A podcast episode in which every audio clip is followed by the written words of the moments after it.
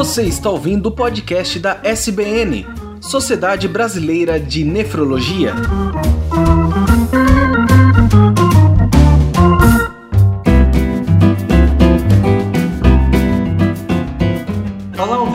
Aqui é o Tarek Fernandes e sejam bem-vindos ao podcast da Sociedade Brasileira de Nefrologia. E ao meu lado estão o Dr. Disseu Reis, que é vice-presidente sul da SBN, e a doutora Cíntia Vieira, que é vice-presidente nacional da SBN. Boa noite, tudo bem, doutor Disseu? Boa noite. Ótimo. Hoje nós vamos conversar sobre a segurança do paciente, principalmente aqui do paciente nefrológico, que é o tema de um livro que vocês estão lançando né, no Congresso Brasileiro de Nefrologia, que é agora, inclusive, mês de publicação, que é o mês de setembro certo, doutor Isso mesmo, isso mesmo. A gente tem grande expectativa com esse lançamento.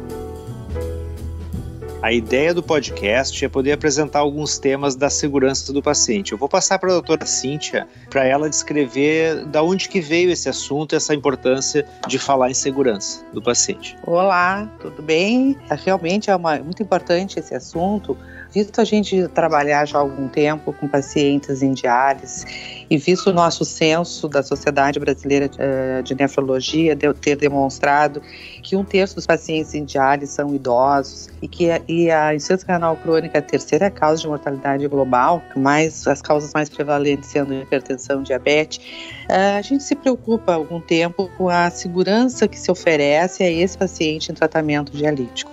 Então, a gente entende que para o paciente ficar um tratamento adequado e seguro, a necessidade de uma equipe que seja certificada, treinada, uh, que a gente possa prever com antecedência alguns eventos adversos que pode ocorrer. Então, se tu sabes que as coisas podem ocorrer, a gente pode prevenir mais do que algumas medidas corretivas, né?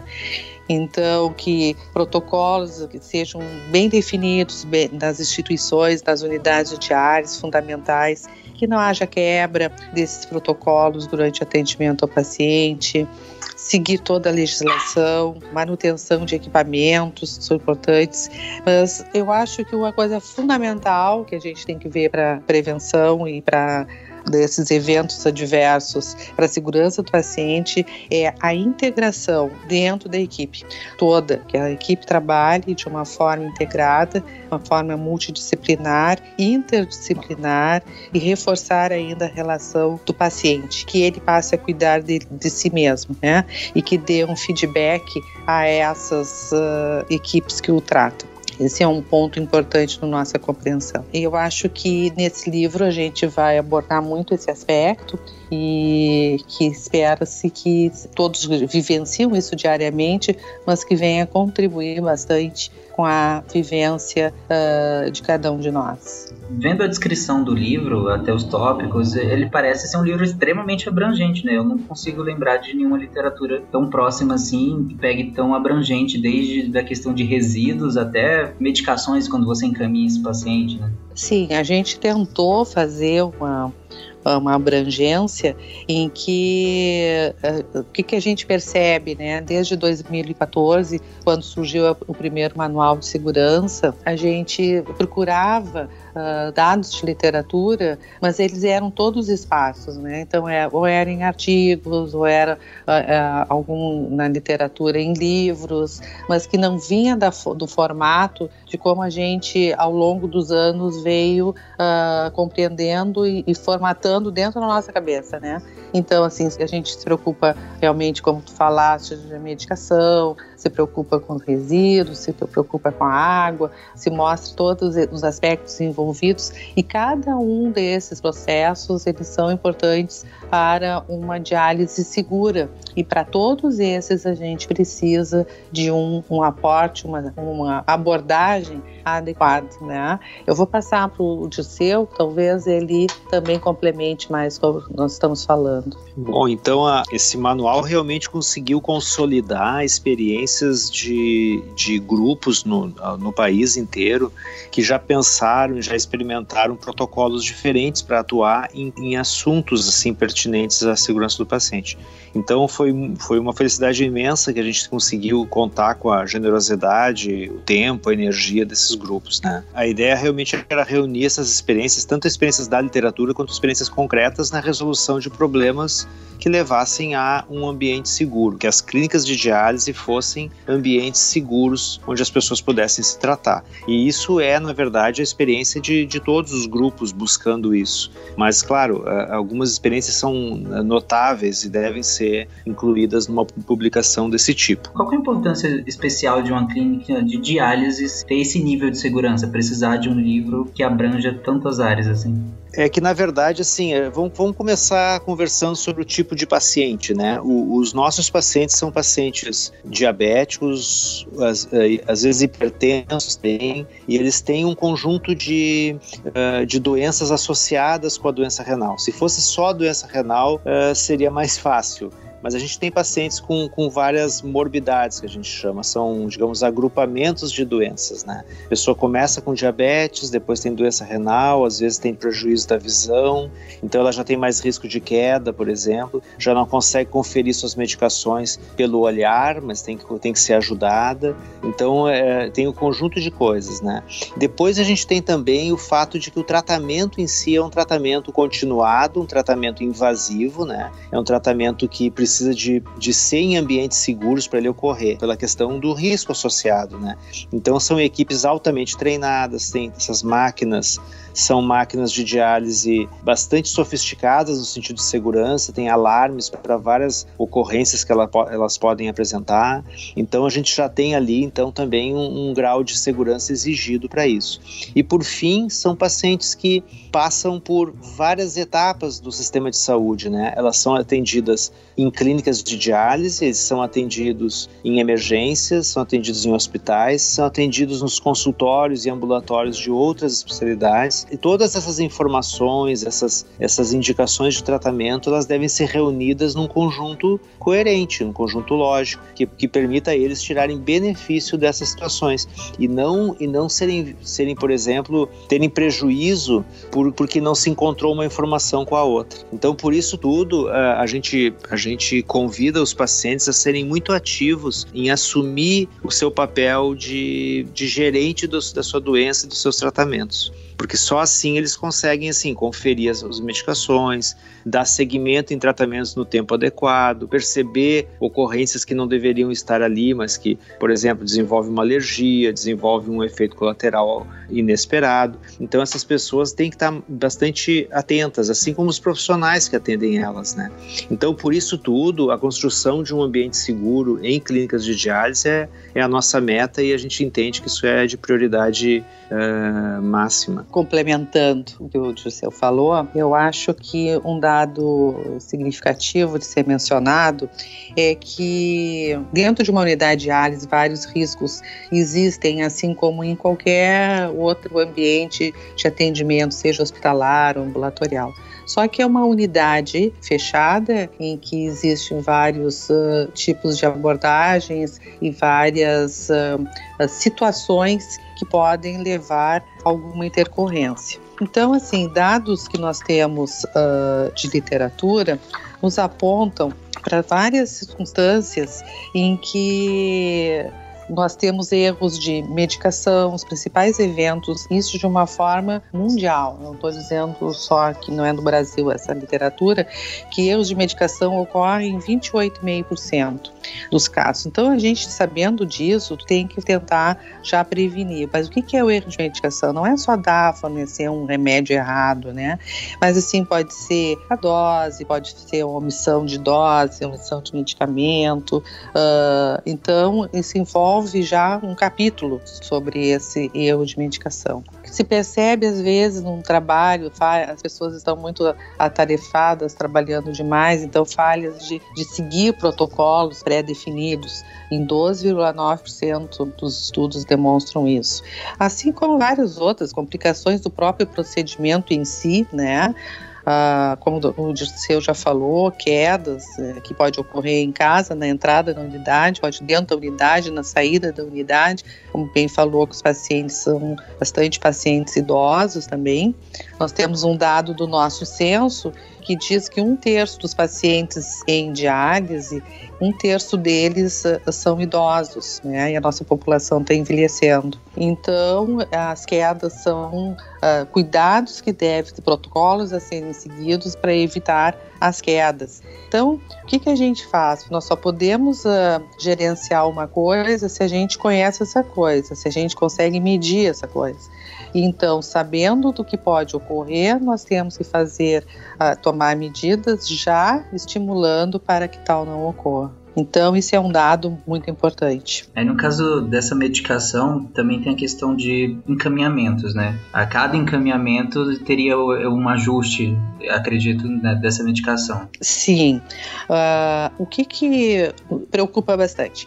Como nós estamos falando, são pacientes praticamente diabéticos, hipertensos que reinternam dentro da também de literatura, esses pacientes internam em torno de duas hospitalizações ano e também tem essas comorbidades associadas eh, procuram outros especialistas. E nessas ida e vinda de, de especialistas e de internações, essas drogas são trocadas, né? são ajustadas doses, são trocadas para outros, adaptadas para hipertensão, ou seja, para uma insuficiência cardíaca.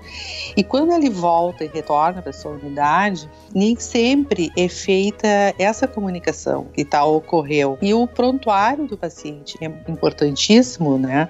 Então esse prontuário tem que ser o mais completo possível, tem que existir uma forma que a equipe que o trata que ela segue já há algum tempo, ela tome conhecimento dessas alterações até porque pode ocorrer uma intercorrência durante a diálise dentro da unidade e o profissional que atende nem sabe que trocou, né? Então aí é que vem o que nós dois já falamos a importância do feedback, a importância da relação médico-paciente, que informe que essa medicação foi trocada, quais está em uso, que a família também informe, que exista esse, essa troca, né? Isso é uma coisa muito importante que ocorra. Então, o medicamento o renal crônico, ele varia muito de mês para mês. Então, nós também temos que ter o cuidado disto, porque eles, uh, mês usam uma medicação, no outro mês pode não ser necessário, no outro mês volta a necessário, porque depende dos parâmetros do seu tratamento. Né? Então, esse é um cuidado muito importante.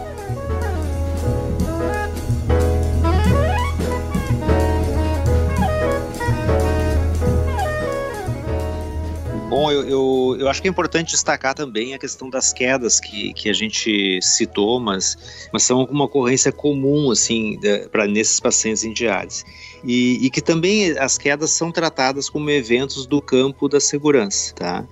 As quedas são frequentes em pacientes com múltiplas doenças em uso de alguns tratamentos medicamentosos, assim, que baixam a pressão, por exemplo, que a pessoa pode perder um pouco o equilíbrio. Elas se relacionam também com o ambiente seguro, que é, aquela, que é aquele ambiente que sinaliza adequadamente, por exemplo, um piso úmido, obstáculos, degraus, etc. Então, é, esse é um ambiente seguro. E instituições seguras fazem mais do que isso, sinalizam quais pacientes têm maior risco de quedas, para disponibilização, por exemplo, de cadeiras de rodas. Né? Então, um paciente que tem um risco excessivo de quedas, ele vai ser atendido de uma forma um pouco mais cuidadosa. Isso é normal em, em todas as instituições do mundo, né?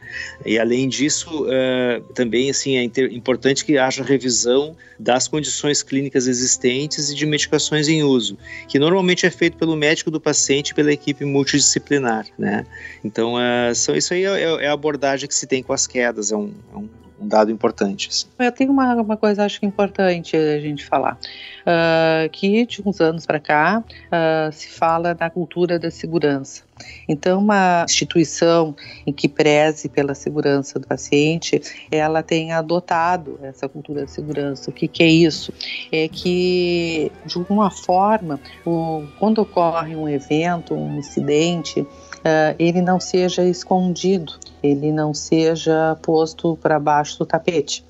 Na realidade, ele tem que ser discutido, né, para a gente aprender, né?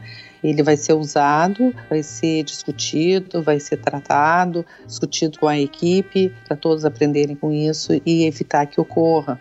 Mas para isso acontecer, os profissionais envolvidos têm que também ter liberdade para fazer isso, né? Não se sentirem seguros de que estão ali fazendo o melhor que podem e sem ser, vão ser criticados, vão ir para a rua amanhã. Eles, é claro que as medidas vão ser adotadas as que forem uh, plausíveis, mas o objetivo disso é ter uma cultura uh, transparente e justa, né? Então que ela seja sempre bem transparente e justa e com isso a gente está melhorando a qualidade do atendimento, né? Porque como se sabe, errar é humano, né? Já tem até um livro sobre isso, vários estudos sobre isso, e que a gente aprende com os erros também, né? Que não é por negligência, na maioria das vezes, né? Isso é bem comum em outras áreas, né, doutora? Na aviação a gente tem isso, em várias outras áreas, na medicina não podia ser diferente. Foi através disso, né? Através de ter identificado que, por exemplo, na aviação, para um voo sair, né? Eles são, mesmo que seja, tem expertise do piloto, ele adota vários uh, passos, né, em que ele segue um após o outro para ter segurança que aquilo ali foi cumprido. Sim. Então nada, isso aí foi transportado, né, depois de anos para a área médica assistencial, por exemplo, uma cirurgia em que é feito um checklist em que todos os passos são seguidos para ver se está sendo, uh, se o paciente é aquele mesmo, se o lugar certo é aquele, o lugar certo é a cirurgia, o lado certo, uh, o que, que o paciente sabe que ele vai fazer. Então, na realidade, é isso que é o que leva a ter cada vez mais segurança no procedimento oferecido. E não, não podia ser diferente na hemodiálise, né? Então, também são os mesmos passos. Seria a gente jogar um pouco menos a responsabilidade no indivíduo profissional, né, e mais no equipe, por assim dizer, para que a equipe racionalize o, o, acidente, assim, entre aspas, né? Falaste muito bem, porque assim, a, o que chegaram à conclusão ao longo dos anos que uma falha, quando ela existe, ela não é secundária ao indivíduo só ela ocorre por falha de um sistema, tá? Então, assim, vários, no sistema, várias áreas ficaram envolvidas nisso, né? Então, chegou aquela falha. Então, todos estão envolvidos, se é no hospital, várias áreas se envolveram para chegar naquilo ali. Aquilo ali foi o, o que o culminou, né? Que apareceu. Sim. Geralmente a gente tende, até o próprio paciente que não tem tanto conhecimento em relação ao, ao que está por trás disso tudo, tende a personificar o erro e geralmente apontar para o médico que está na ponta, né? O que, o que ele foi Exatamente. atendido. Exatamente. Exatamente, ou é o, ou é o funcionário, ou é o médico, aí, mas por trás disso vai ver todo um sistema em que levou a. É como eles, comparam como se fosse um queijo suíço cheio de, de furinhos e tu passa uma seta no meio dos furinhos. Então vão passando várias uh, situações que ocorreram para chegar aquela setinha lá no fim que levou aquela falha. Mas doutor dito isso tudo que a doutora falou, dentro desse, de todas esses, essas problemáticas, como que entra a certificação em saúde? O que, qual a influência dela nisso? A certificação de saúde ela nasceu da da, ideia de que a sociedade deveria dispor de selos das instituições, selos de qualidade, como se fosse uma, uma medalha de bronze, de ouro, de prata. Então, assim, que a, que a sociedade deveria conhecer o desempenho uh, das instituições. Isso não é propriamente segurança, significa a, a capacidade da, das instituições de oferecerem um trabalho uh, de, de, de qualidade, né? Então, a gente chama certificação de qualidade isso normalmente é feito o seguinte: as, as instituições elas buscam modelos para se mon, montar seus protocolos, montar seus fluxos, montar seu, seus, suas atividades outros e depois elas são fiscalizadas por um órgão externo que lhes, que lhes dá uma nota, vamos dizer, uma nota que seria três notas diferentes, nota nível 1, 2 e 3, por exemplo, em que corresponderia a níveis diferentes de organização e de segurança, né, também.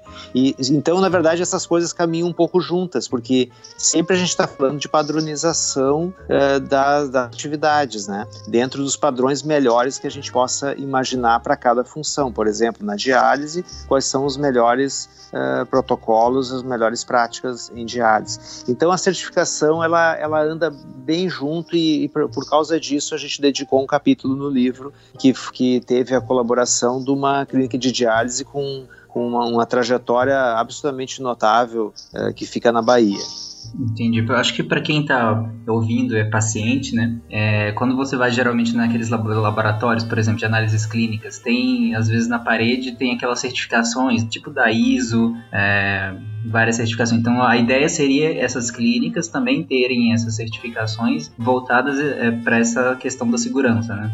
Isso, é, é, é. Na verdade, os laboratórios adotam isso, eles fazem, por exemplo, eles recebem frasquinhos com, com um pouco de material, sangue, urina, e eles, eles têm que fazer exames naquele material e corresponder ao, ao resultado encontrado em outro laboratório de excelente prática, vamos dizer à medida que eles são testados ao longo do tempo, significa que eles estão de acordo com as melhores práticas. Né? Na verdade, a certificação é muito mais que isso. A pessoa tem que provar a padronização das suas atividades, a sua capacidade de medir e de aprender com a repetição das suas atividades, né? E por fim, ela tem que aprender uh, lições de melhoria uh, com base nesse processo todo, assim. Então a, a, a, certificação ela é ela é nessa linha. Né? E dentro do, dos tópicos que vocês abordaram no livro, você teria outro a destacar? Tem vários temas que foram abordados no livro que dizem respeito a, a questões bem técnicas, assim, diagnósticos específicos de hepatite,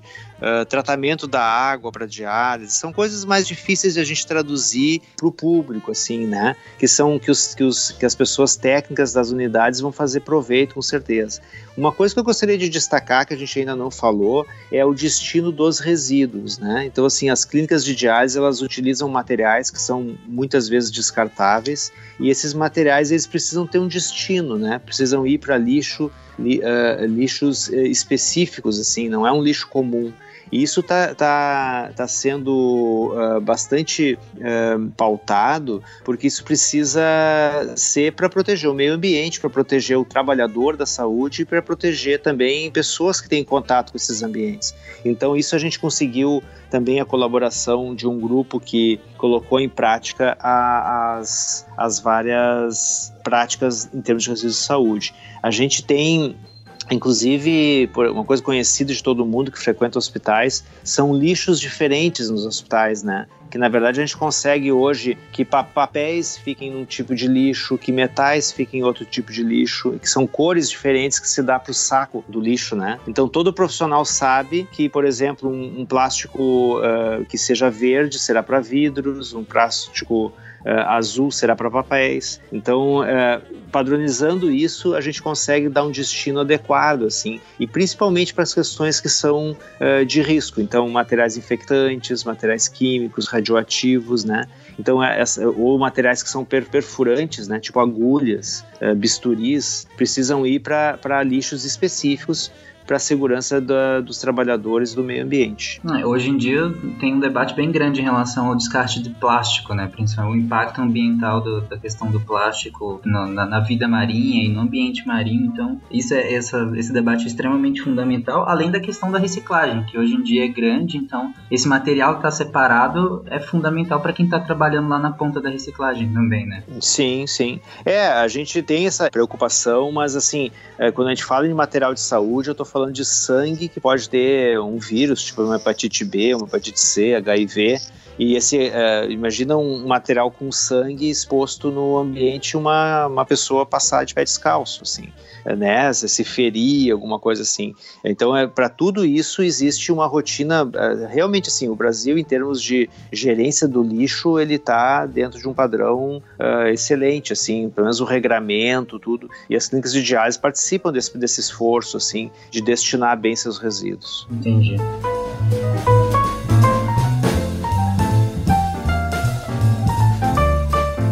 A gente quer agradecer assim, a oportunidade de apresentar, apresentar o, o tema da segurança. É um tema que tem nos ocupado uh, ao longo dos últimos anos e a gente pretende ainda produzir uh, alguma, alguma informação adicional para beneficiar o nossa, a nossa atividade na especialidade. Né? Então, eu, eu, a doutora Cíntia e a enfermeira Cassiane Prates, que somos nós três os organizadores desse livro, a gente tem o maior prazer de estar entregando isso para nossa nossa área, que é uma área que carece de desse conjunto de informações num local só, né? E, e, agradecemos também todos os que colaboraram com isso, que de alguma forma sugeriram também, mas aqueles que colaboraram com sua experiência, sua energia. Então, por isso, a, a nossa gratidão agora.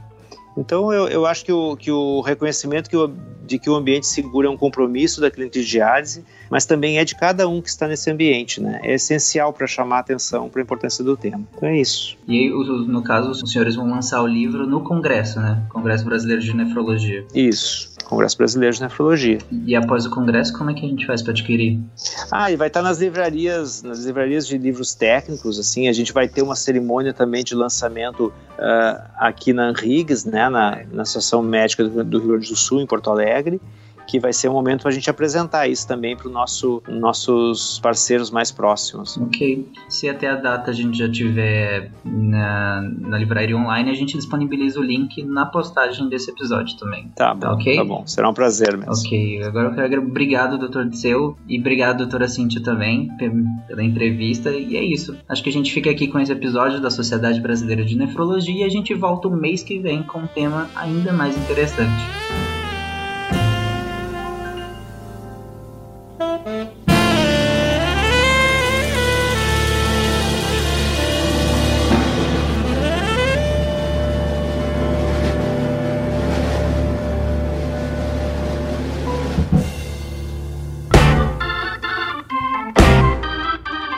Você ouviu o podcast da SBN, Sociedade Brasileira de Nefrologia.